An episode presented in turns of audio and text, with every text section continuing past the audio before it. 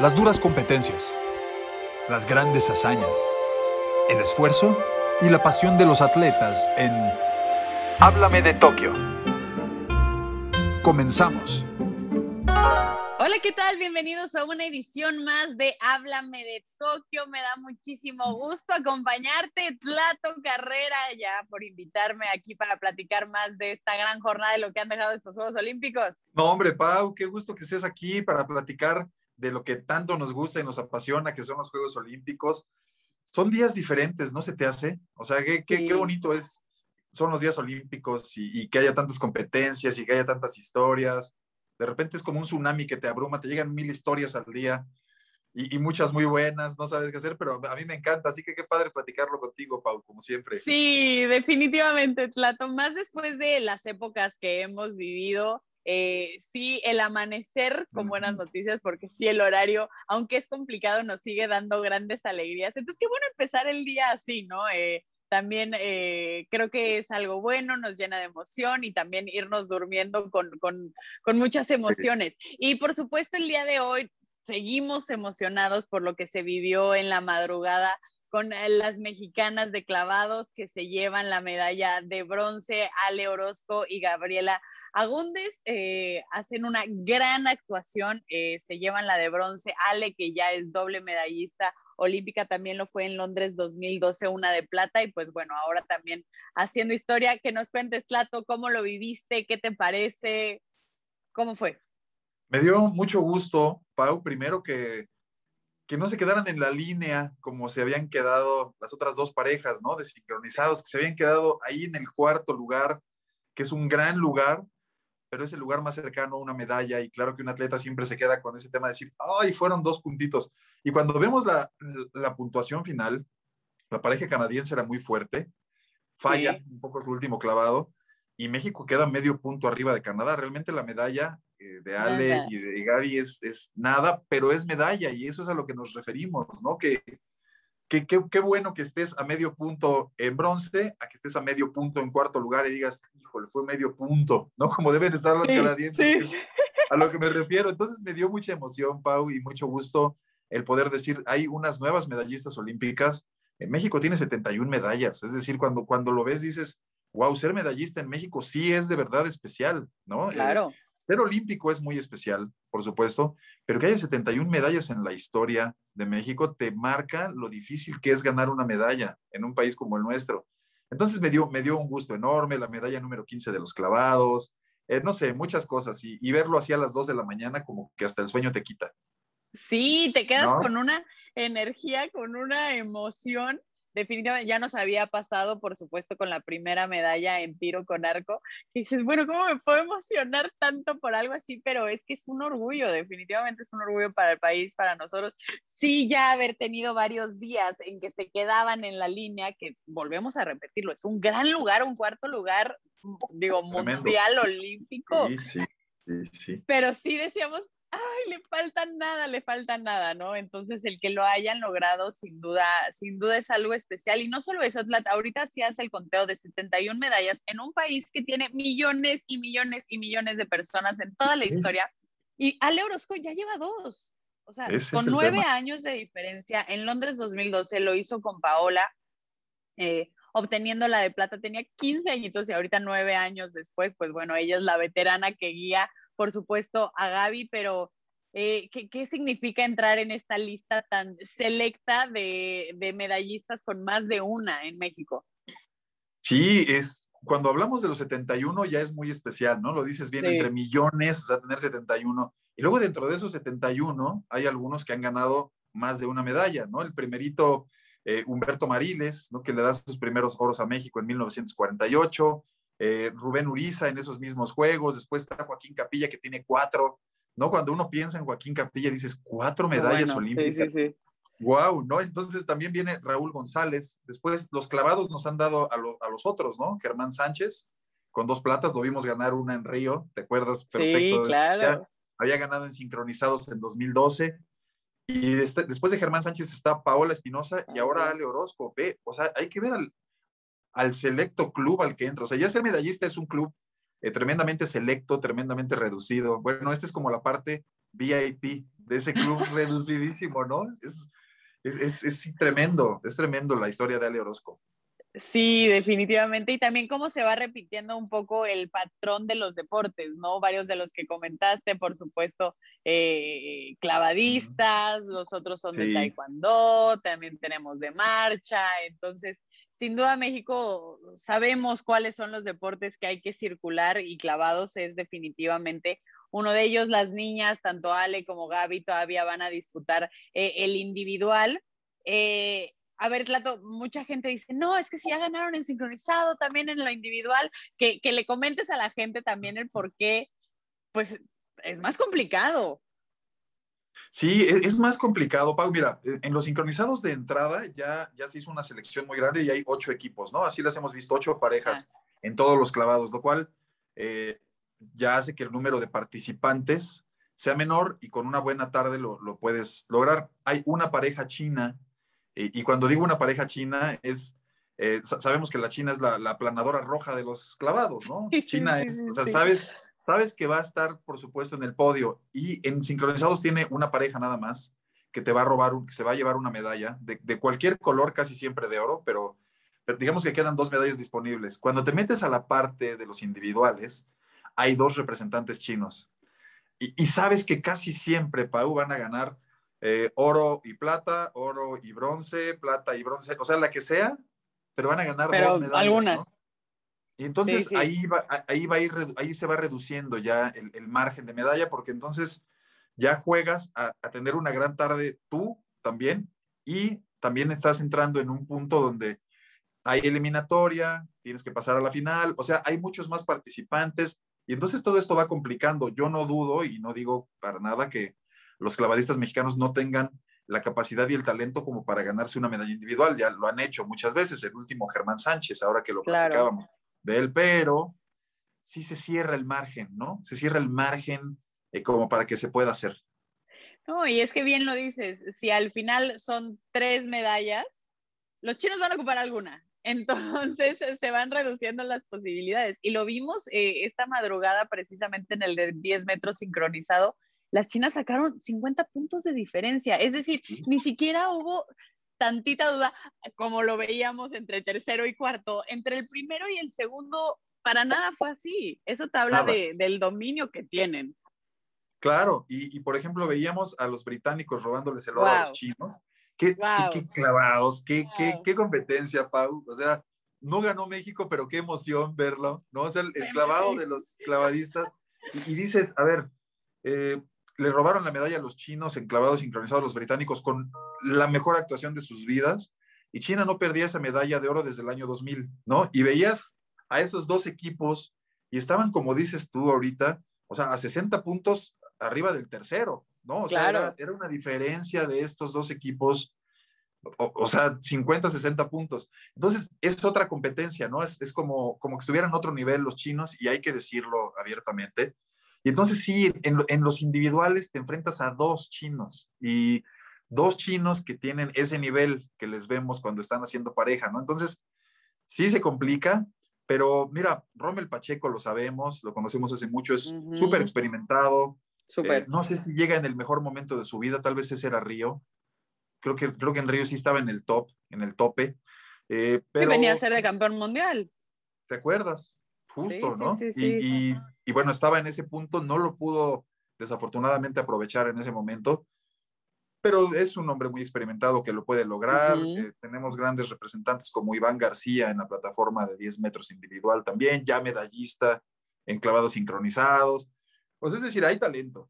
Hay, hay, en clavados tenemos mucho talento hay talento de que las historias se pueden dar, definitivamente se pueden dar, como es el caso de los británicos. Eh, una de las grandes imágenes que, que, han pasado hasta ahorita que me quedo es lo de Tom Daly con la oh, lágrima en el ojo, recibiendo la... No, bueno, se me pone la, se me pone la piel chinita. se me pone la piel chinita.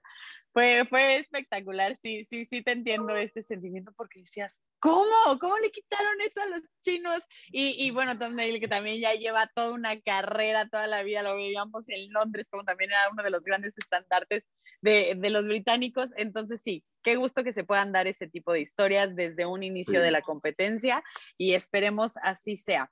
Eh, pasando un poco de lo de los clavados, también lo del Taekwondo Tlat, que al final teníamos, o, pues sí, teníamos dos representantes eh, con uh, Sansores y también eh, con Briseida. Quedan eliminados en la primera ronda. Muchos están comentando si es un retroceso para el taekwondo mexicano, porque al final, desde que este deporte ha sido deporte olímpico en Sydney 2000, se había conseguido una medalla y ahorita se rompe esa racha. Sí había mucha carga sobre Briseida, eh, después de haber dejado a María del Rosario Espinosa fuera de sus últimos juegos, etcétera, caen. Eh, ¿Tú sí lo ves como un retroceso o cómo, cómo mm, calificar esta actuación de los mexicanos en el taekwondo? Me gustaría verlo como una llamada de atención eh, para el deporte, obviamente no para los atletas, porque los atletas, tú sabes, Pau, que, que, pueden salir en un buen día, de repente en un día más complicado, ¿no? Siempre juegan las circunstancias, quién te toca, en el, en el cuadro, en el draw. Entonces, bueno, desafortunadamente no tuvieron, no, no les fue bien, ¿no? Hay, hay, que decirlo, porque pierden en una primera ronda. Pero me llamó la atención a mí que el Taekwondo metiera tan pocos representantes de inicio, ¿no? Que solamente tuviéramos dos representantes en los pesos más pesados, que es donde México normalmente no tiene representantes. Obviamente con María del Rosario sí, sí era el peso más pesado olímpico, pero en los hombres siempre teníamos, y, recordamos las historias de Óscar Salazar, Memo Pérez, mm. ¿no te acuerdas tú de, César Navarro, el pasado? Claro. Todos ellos, de Carlos Navarro, perdóname. Eh, de Carlos. O sea, tenemos, tenemos todas esas historias y hoy no hubo un peso más pequeño y tampoco en las mujeres, que te acuerdas que siempre veíamos también a Iria Salazar, Itzel Manjarres, bueno, muchos nombres, ¿no? Y no están. Entonces, creo que sí es la consecuencia, Pau, de que algo sucedió en este ciclo que algo no se está haciendo del todo bien como se estaba haciendo y que se tiene que refrescar un poco, ¿no? Para recuperar la tradición y para decir, ok, sí nos estamos dando cuenta de un error que se esté cometiendo, sin, por, supuesto sin culpar a los atletas, pero ¿qué vamos a hacer para recuperar esa jerarquía que habíamos ganado a nivel mundial, ¿no?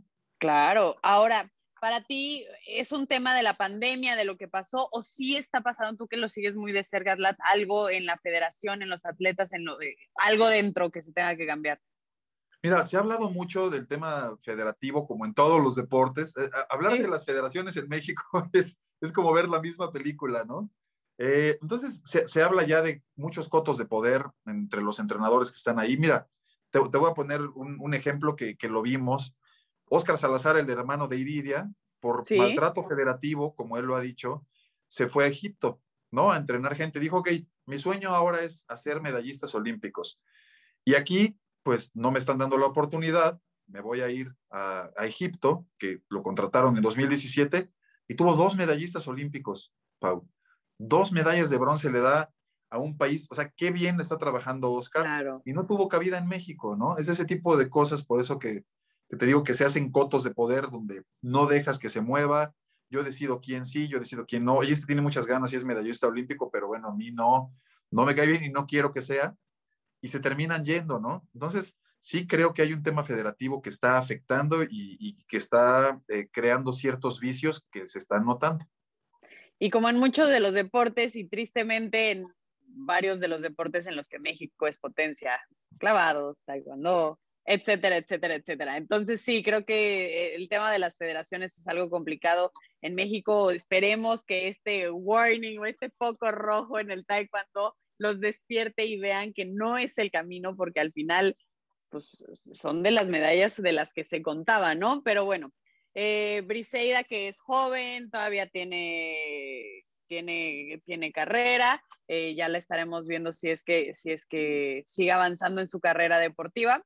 Y bueno, eso por un lado. Por el otro, lo de softball, que ahora sí ya terminó la historia. Tlat se empezó con el pie izquierdo, se empezó a mejorar a pesar de caer en Estados Unidos. Le dan una gran batalla. Eh, peleaban por la, por la medalla de bronce esta, eh, ayer por la noche y caen ante Canadá. 3 a 2, ya habían caído ante Canadá en el primer partido.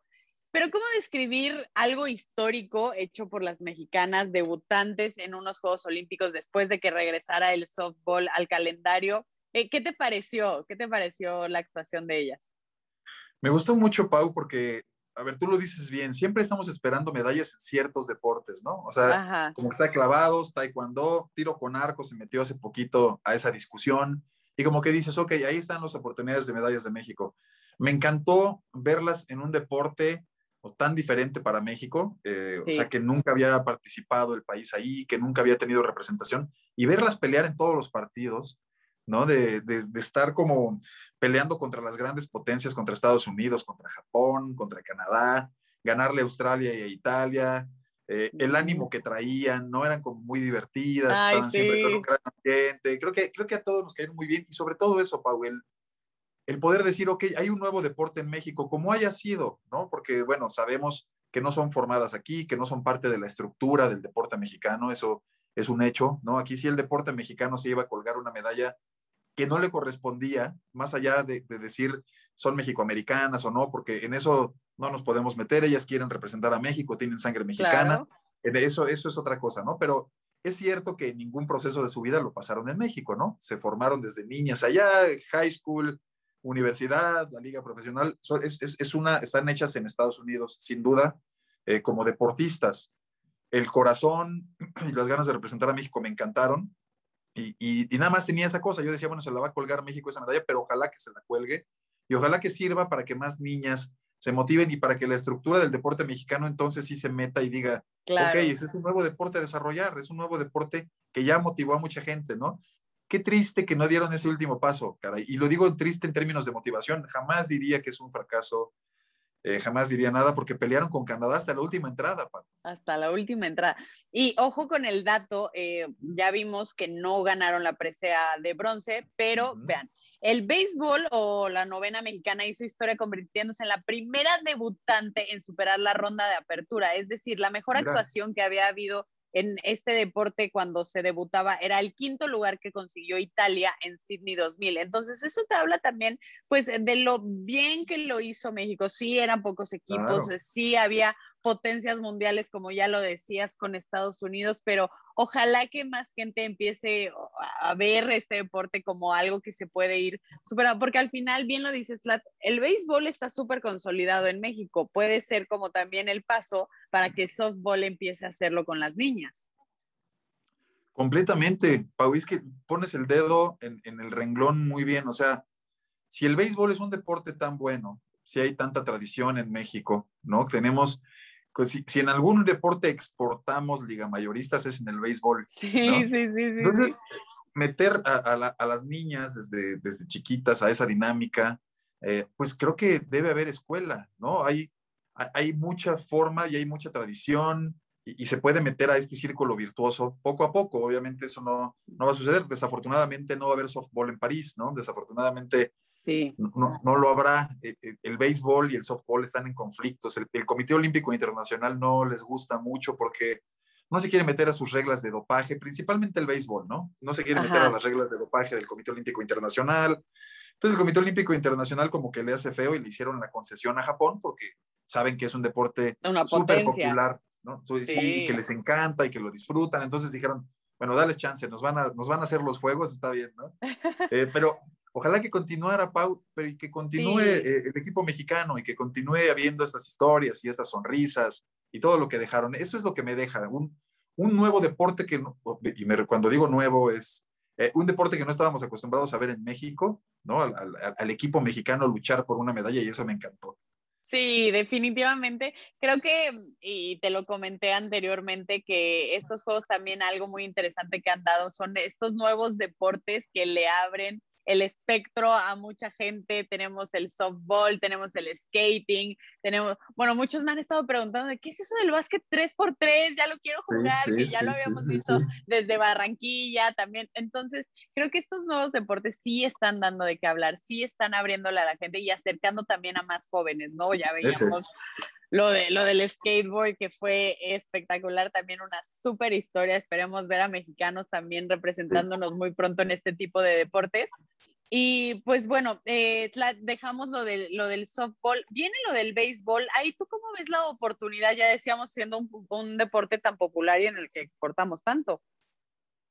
Lo veo, lo veo también con muchas posibilidades, Pau, porque pasa lo mismo que en el softball. Son muy pocos equipos los que van a participar en el torneo. Digamos que el filtro más que nuestro Grupo, el grupo está complicado. Está complicado, sí. sí, el grupo, el, grupo, el grupo está muy pesado. Lo, lo, que no me gustó del béisbol para llegar, a, para llegar ahí es que hayan despedido al coach que era el que había llevado todo el proceso, ¿no? Y eso, eso creo que creo que es como llegar eh, o con un problema federativo, otra vez, como, como si hicieran falta en México. Cuando, hagamos la lista de los problemas federativos que hubo en estos Juegos Olímpicos, Pau, nos vamos a dar cuenta que, que nos superamos récord eh, mundial de, de, federativos eh, que, no, que no llevan bien su deporte. Y Juan Gabriel Castro, oro, híjole, qué triste ganarlo, me lo dices bien. Juan Gabriel Castro era eh, el, el, coach mexicano, fue el coach que llevó a México en, un selectivo en Japón, ganándole a Estados Unidos, que, que llevó a México a estos Juegos Olímpicos. E, entre su currículum, bueno, además de todos los años que estuvo como jugador en grandes ligas, es el coach de, de infield, de, los infielders de los Phillies de Filadelfia. O sea, no es poca cosa, está metido en grandes ligas todos los días, convive con grandes peloteros, formador de muchísimas grandes estrellas de las grandes ligas, y lo dejas fuera porque se queja de que no le das presupuesto. O sea, imagínate lo que él está acostumbrado a ver en los files de Filadelfia. Llegas a México y le dices, oye, me quiero ir a preparar a República Dominicana. Uy, no hay dinero. Es que, ¿qué crees que no salió el presupuesto? Y entonces él dice, a ver, perdóname, hay algo que no está entendiendo. Bueno, por quejarse de ese tipo de cosas, lo corren. Entonces, ojalá que no haya problema, Pau. Ojalá que eso no le pegue al equipo. Ojalá que, que puedan salir adelante. Sería también muy, muy padre ver a una medalla de béisbol. Sí, definitivamente, Tlat. Eh, vamos a ir a nuestra primera pausa, pero sí, sí que increíble lo que hemos estado viendo, estas medallas que han caído relativamente rápido a lo que, a lo que nos acostumbraron o a lo que vimos, por supuesto, en Río, que sí, cayó la de Misael en box y después hasta el último día nos dijimos, bueno, ¿dónde están las medallas? Y nos tocó vivirlo, Tlat, caen las medallas y todos vueltos locos de, no, háblala, no sé quién, Plato por un lado, yo por el otro, fue, un día tenemos que contar esa anécdota porque fue espectacular. Tenemos que contar ese sábado de gloria algún día, porque además al final... El sábado de gloria. Como buen sábado de gloria llovió, todos terminamos empatados, ¿no? Porque algún día, algún día la contaremos, como dices, ¿cómo, cómo fue ese recorrido? Tú con Lupita González, yo con Germán Sánchez, un equipo entre Odín, León Lecanda, Alex de la Rosa, con María del Rosario Espinosa. O sea, un, un, un despliegue tremendo de, de ESPN. Maravilloso. Algún día la contaremos la tenemos que contar. Les vamos a dejar ahí el preámbulo para que nos escuchen en el próximo podcast. Así que hablando de Tokio, vamos a recordar, vamos a hacer un TBT recordando un poco también lo de Río, porque sí, sin duda fue espectacular. Esperemos sigamos hablando de más medallas de mexicanos. Nosotros vamos a la pausa y regresamos también para platicar lo de Simón Biles y un poco más internacional. Háblame de Tokio. Estamos aquí hablando de Tokio porque también una de las grandes noticias con la que despertamos es lo de Simón Biles. Tlato no pudo terminar eh, pues el all around en equipo, sale, ah, se habló en un principio de una lesión después del salto de caballo, después ella misma sale a decir que es algo más mental pero Estados Unidos se queda con la medalla de, plata, las representantes, por supuesto, de Rusia se quedan con la de oro también, rompiendo la hegemonía que tenían las barras y las estrellas en esta disciplina. Así que, bueno, ¿cómo, cómo interpretar lo de Simone Biles? Lo de Simone Biles, Pau, eh, hemos platicado la responsabilidad que ella estaba cargando, ¿no? Y que a lo mejor todos hemos puesto eh, de ver a la gran figura que todos queremos ver, ¿no? Siempre, siempre estamos en los Juegos Olímpicos queriendo contar las grandes historias, queriendo ver a los grandes atletas, y siempre teníamos, y lo hemos platicado, eh, a Michael Phelps y a Usain Bolt, ¿no? Nosotros tuvimos la fortuna de verlos en Río, y cuando te das cuenta lo que significaba Usain Bolt en el estadio, ¿no? Eh, lo que hacía con la gente, cómo, cómo todo mundo, si nos decía, siéntense, nos sentábamos y nos decía, levántense, si nos decía, aplaudan, si nos decía silencio ese tipo de figuras estábamos acostumbrados hace poco en los Juegos Olímpicos y Michael Phelps era lo mismo, ¿no? Sabías que en la alberca había un nombre a, seguir que todo el mundo decía, este, este es el mejor de todos los tiempos y lo estoy viendo. De repente se van los dos, se retiran en Río 2016 y nos quedamos como huérfanos, ¿no? De esas figuras olímpicas y dices, ok, si llevaba tres Juegos Olímpicos viendo a estos dos, a pesar de que Michael Phelps eh, lo vimos antes, desde 2004, ganar muchas medallas y, Usain Bolt compitió ahí y todo. Eh, cuando se van, Pau, siento que nos quedamos como huérfanos, ¿no? Como que la gran fiesta despierta si está la cruda de decir, ¿y ahora quién va a ser? ¿Quién? Sí, sí, sí. Y, todos veíamos a Simón Biles como esa gran figura. Todos decíamos, bueno, es que Simón Biles está revolucionando el deporte, es más atlética que nunca, eh, tiene muchísimos puntos de ventaja. Y, le dábamos esa responsabilidad y ella por lo visto también le cuesta trabajo asumirlo y, y además es completamente lógico. O sea, no cualquiera está hecho para, para tener los ojos de todo el mundo en tus espaldas y que digas, a mí es a la que quieren ver y me tachan como la figura de los juegos.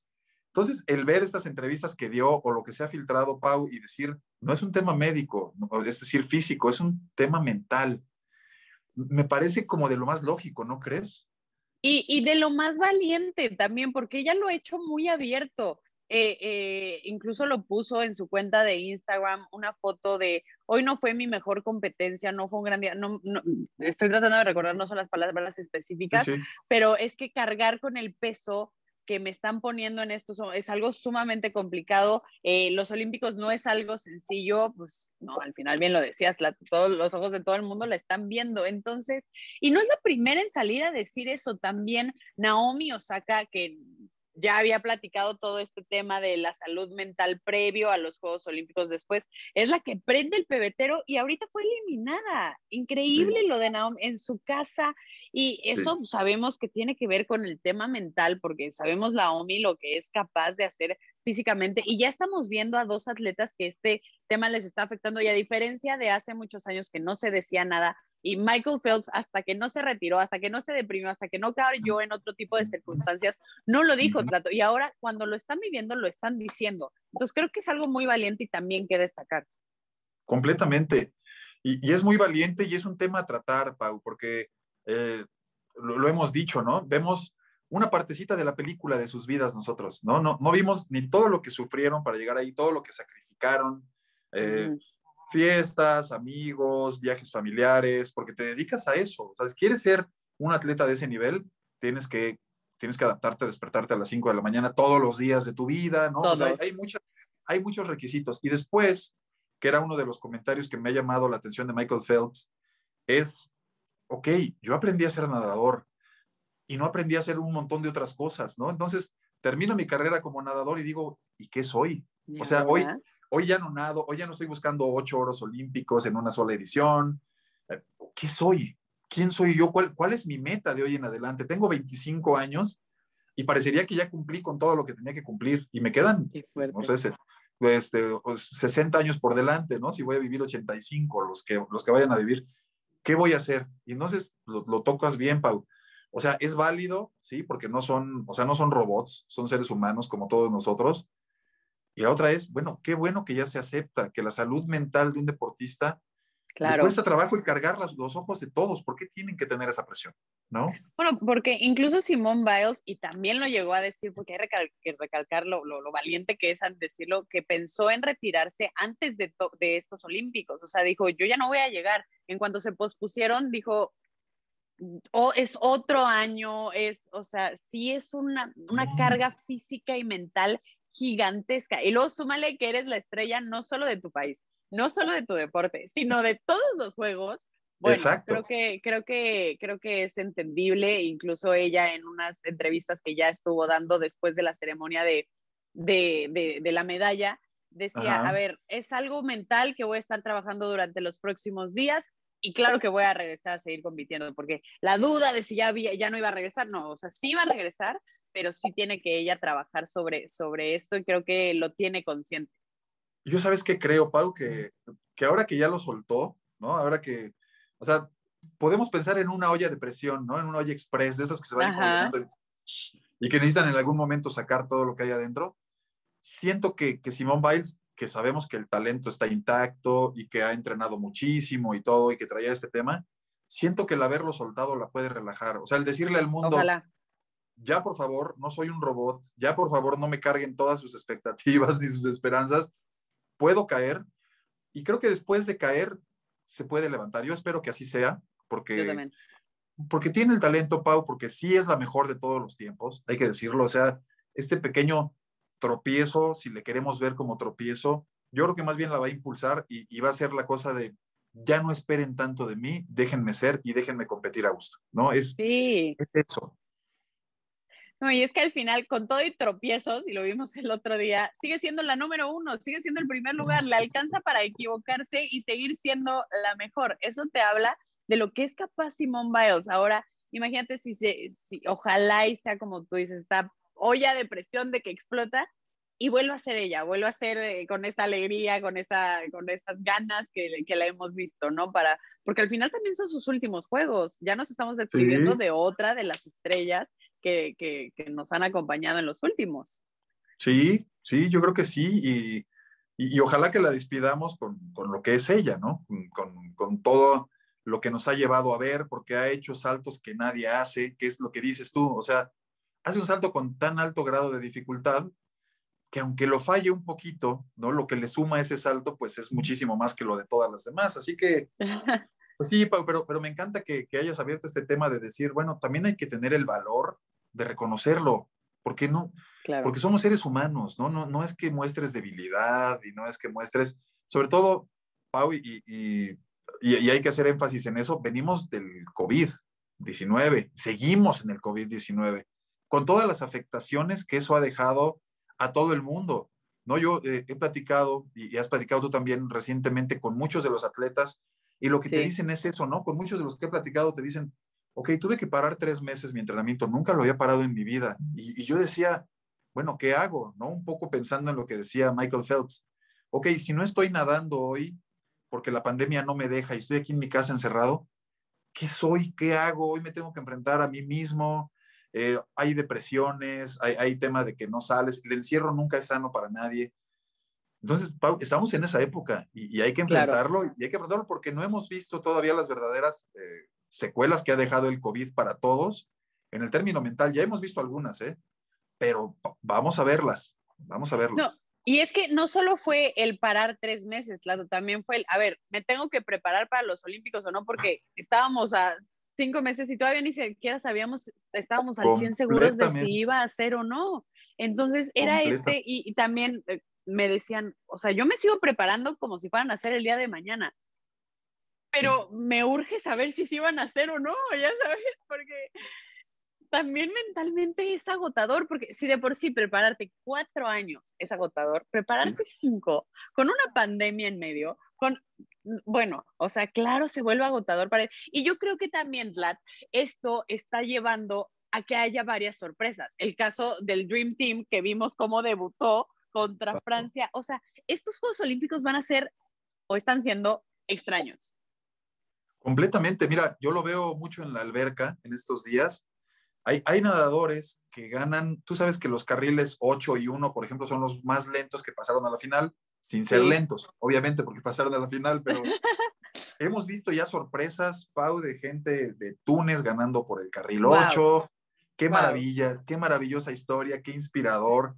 Pero hemos visto ese tipo de historias en la época post-Phelps, ¿no? Vemos a un Estados Unidos que le está costando mucho más trabajo ganar medallas en la época post-Phelps, como que tenían muy solucionadas muchas eh, con muchos jovencitos, porque además, a ver, jovencitos que iban a, a, estar de 16 años en 2020 y a lo mejor no estaban en un proceso de madurez, a lo mejor en 2021 y a los 17 ya llegaron a ese proceso, ¿no? Lo veía claro. ayer con la nadadora Jacoby de, de, los 100 pecho, bueno, ella tenía 16 el año pasado y no estaba lista para los Olímpicos. Bueno, este año ya le tocó ser campeona olímpica. A lo mejor le faltaba un añito de maduración. Y por otro claro. lado están los que dices tú también, Pau, que es el otro lado de la moneda. Simón Biles, que con mucho trabajo iba a llegar a los Juegos en 2020 y tal, y de repente le dices, vas un año más, y dices, ya, ya no puedo un año más, ya no quiero sí. un año más, pero tengo que hacerlo porque ya me preparé cuatro, de modo de que no vaya. Entonces, están esos dos lados de la moneda en estos juegos extraños que dices, historias que no iban a ser en 2020, están siendo, y las historias de gente también que, seguro se cambia. No sé si con Simón Biles habría pasado lo mismo en 2020, no, no podremos saberlo. Sí, no, eso definitivo y al final eh, también muchos, muchos países que ganan por primera vez medallas. Creo que, a ver, para ti, esto que pasó de la pandemia, de todo lo que ya estabas comentando, ¿están haciendo más reñidos estos Juegos Olímpicos a otros en los que se tenía claramente quién iba a ganar o quién no? Veo muchas sorpresas, o sea, sí veo muchas sorpresas. Ok. Y también veo que, que hay países a los que les pegó más, ¿no? A los países latinoamericanos, tal vez les pegó más, pero por ejemplo veo a Japón muy bien puesto, lo cual es una gran noticia para ellos, ¿no? Están súper fuertes, están en, los primeros tres del cuadro de medallas.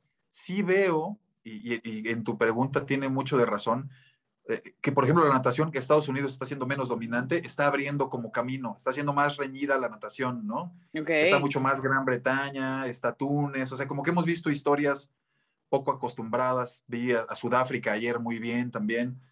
Eh, y vamos a ver al final cómo termina el cuadro de medallas, ¿no? Las, las, potencias seguirán siendo las potencias, pero qué bueno que estamos viendo este tipo de historias, ¿no? Una medalla para Kosovo, una medalla de oro para Ecuador. O sea, como que todo esto le va dando esa, esa sal y pimienta. Sí, sí, sí, también esta historia que me encantó de la chava del triatlón, que ni se dieron cuenta que se había ido, pero ya por delante, la llega la de segundo lugar y dice, gané la de oro, y es de, no, no, no, ganaste la de plata, la otra llegó hace quién sabe cuánto tiempo. Ya lleva un rato aquí. Ya, ya, se está descansando. Entonces ¿cómo? Ay, no, me, Encanta, sí, me encantan esas historias. ¿Con qué te quedas hasta el momento, Tlat? A ver, cuéntame. Me quedo, mira, me quedo punto número uno con, que estén saliendo bien, ¿no? Como que, o sea, como, que las dudas del mundo era así como, bueno, y van a salir bien, y cuántos contagios va a haber, como e, el, miedo no es el mejor consejero, creo yo, el, decir, no, pero mejor páralos, este, no los llevas a cabo, me, me, quedo, me quedo mucho con que estén saliendo bien y con las grandes historias que nos están regalando, ¿no? Me encanta que al anfitrión le esté yendo bien, eh, porque le abrió las puertas al mundo, ¿no? Y lo vemos a qué nivel de organización. Y, me voy quedando con eso, Pau. ¿Tú qué te ha gustado? ¿Qué te ha gustado más? Eh, definitivamente, las, bueno, me quedo con las dos medallas de México, tengo que decirlo, pero sí con esas historias como la de los clavados de Gran Bretaña ganándole a China, es decir, creo que, y creo que apenas estamos, creo que apenas estamos empezando. Tokio nos va a dar mucho de qué hablar aquí en, nuestro podcast también para que nos sigan acompañando. Eh, ya vamos a cerrar porque, bueno, se nos acaba el tiempo, pero Tlato, como siempre, ha sido un gusto también a todos los que nos acompañaron. Eh, mucho de qué hablar. Bueno, sabes que este tema nos encanta, Tlato. Nos podríamos quedar aquí horas y horas, pero hay que dejar un poco para que regresen en el próximo episodio, porque nos podríamos acabarlo. Me parece muy bien, Pablo. Un gustazo saludarte y bueno, yo creo que lo dices tú muy bien. Nos queda mucho que platicar y lo vamos a estar platicando aquí. Exacto. En Tokio y con Tokio. Muchísimas gracias y nos vemos en el próximo episodio. Las duras competencias, las grandes hazañas, el esfuerzo y la pasión de los atletas. Aquí termina. Háblame de Tokio.